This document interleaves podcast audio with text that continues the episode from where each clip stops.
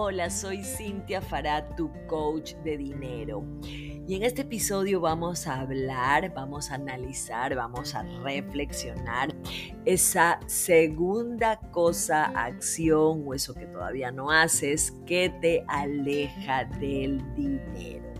Y para eso voy a arrancar este episodio contándote parte del último capítulo de And Just Like That, que es la serie, eh, la continuación de la serie Sex and the City, que está eh, hecha en la actualidad.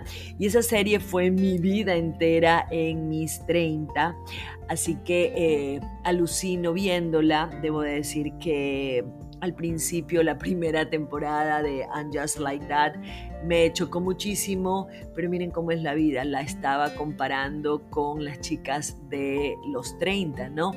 Y todas evolucionamos, todas cambiamos, no vamos a pensar igual cuando teníamos 20, cuando teníamos 30, y ni se diga a los 40 o a los 50. Y obviamente esta escena que les voy a contar es de ya Carrie Bradshaw, que es una de las protagonistas, en sus 50, ¿no? Como yo en sus 50, que está conversando con su amiga, muy, una escena muy newyorkina, en un bar, eh, y están hablando sobre no tomar decisiones, ¿no? Como que eh, la amiga de Carrie, que es un nuevo personaje que hay en la serie, eh, muy, eh, una mujer muy, muy segura, el personaje es eso, ¿no?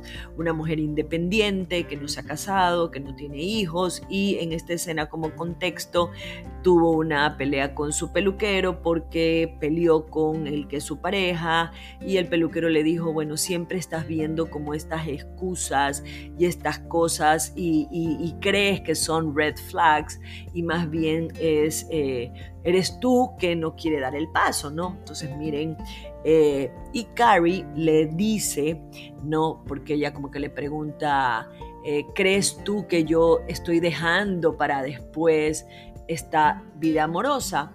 Y Carrie le dice, bueno, yo no soy la más indicada para el tema, porque bueno, en mis 30 eh, quise, ¿no? En algunas ocasiones alquilar una casa en las afueras de New York. ¿no? En los Hampton. Y nunca lo hice. Entonces la amiga le dice, oh, ok, ¿será que esa decisión de no hacerlo fue por falta de Benjamin Franklin? Y bueno, y espero que sepas que, a qué se refiere con Benjamin Franklin, ¿no? Es decir, la falta de dinero, la falta de ese billete de 100, que obviamente es este Benjamin Franklin. Pero a mí me explotó la cabeza cuando vi esta parte, este episodio, es más, se, los compartí en unas historias, eh, primero porque ¿Qué pasó? Estaban, conversando sobre la vida amorosa de eh, una de ellas, estaban hablando sobre esa falta de toma de decisiones, pero de repente, de la nada, en un tema en el que nada tenía que ver, se termina involucrando al dinero. No, yo, decía, no sé si alguien más lo ve, ¿no? Pero tal vez no, porque esto ya ha sido tan normalizado, ¿no? Que siempre, sin darnos cuenta, es por culpa del dinero. Y en situaciones como estas es cuando literal se vuelve un espejo de la relación que tenemos con nosotras mismas, ¿no? Porque decimos, es que no tengo plata, ¿no? Por eso no he tomado el curso, pero no es precisamente eso, porque ¿para qué? Imagínense si fuera el universo, Dios o el poder superior les diga, ¿para qué voy a darte más dinero si te excusas en mí por miedo a lo desconocido? ¿No? Te excusas en que por mí no tienes más oportunidades, por mí no das un paso, por mí no tomas un curso, no. Cuando no es por mí, sino porque tal vez tú te estás, eh, y lo digo desde un muy buen lugar, excusando, pero tal vez por miedo a lo desconocido, ¿no?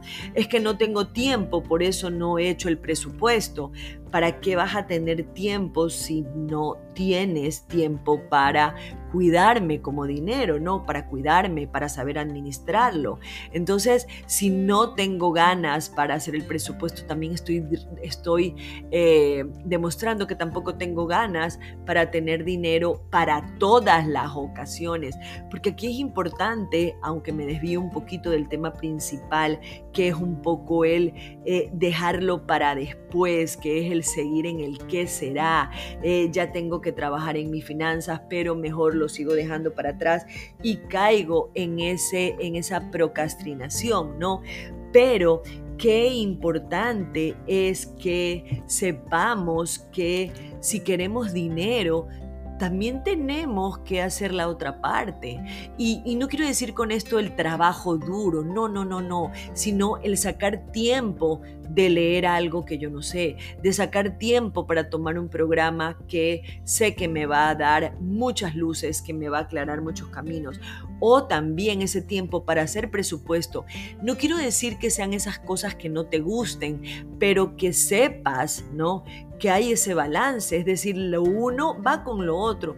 Yo no puedo llegar a tener dinero si no tengo una buena relación con el dinero, si no reviso mis números, si no empiezo a ver la raíz de, por qué me endeudo, ¿no? Eh, y seguir ¿no? Procrastinando esa acción, ¿no? De ese 95% que les hablé en el episodio anterior, de nuestra mente de piloto automático, de que paso, imagínense, caemos en una acción que es dejarlo para después de procrastinar, pero qué irónico, ¿no? Porque eh, sí estamos teniendo una acción, pero no la acción que nos da más dinero, ¿no? Porque si no ejecutas, no hay más dinero. No hay más dinero, por favor, como mi workshop que vamos a dar ahora. Eh, y que está todo actualizado. Es todo eso que debes de saber si quieres tener dinero. Porque miren otra cosa, ¿no? Eh, como les decía, a veces el universo, Dios, eh, siempre van a estar listos para todo lo que es posible para nosotros, ¿no? Y muchas veces es como que los invitamos a una fiesta y aún no estamos ni arregladas, ¿ya? Y, para poder arreglar eh, eh, eh, en base a esa analogía, tengo que primero salir de la cama, darme una ducha, pero a veces pretendo de que tenga ya más dinero y ni siquiera estoy lista para esa fiesta a la que he invitado al dinero a bailar conmigo. En todo caso, quiero decirte que tal vez es ya, tal vez sea tu momento. ¿Qué dices? Mírate al espejo y tal vez ya conectaste con esa mujer que está esperando, que está esperando ya, ya vivir ese estilo de vida que siempre ha querido y no solamente verlos en las redes alzando un pulgar, sino que quiere también ya acostarse tranquila, sabiendo que a partir de ahora va a dejar de tener deudas y va a empezar a tener dinero disponible.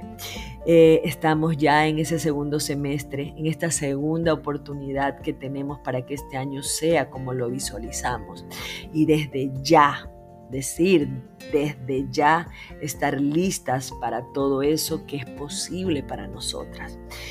Dejar para después es no saber que tal vez, te voy a contar un caso, tenemos deudas porque actuamos bajo el síndrome de la salvadora.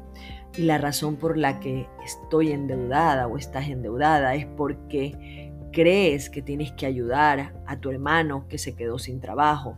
Y en realidad, como lo compartió una de mis jefas FIF en su perfil, eh, ella es psicóloga, tenemos el síndrome de la salvadora porque en realidad tenemos una herida que tiene una profunda, ¿no? Tenemos aún, tenemos una herida, estamos heridas, tenemos una niña interior herida que tiene la profunda necesidad de sentirse útil para poder recibir amor.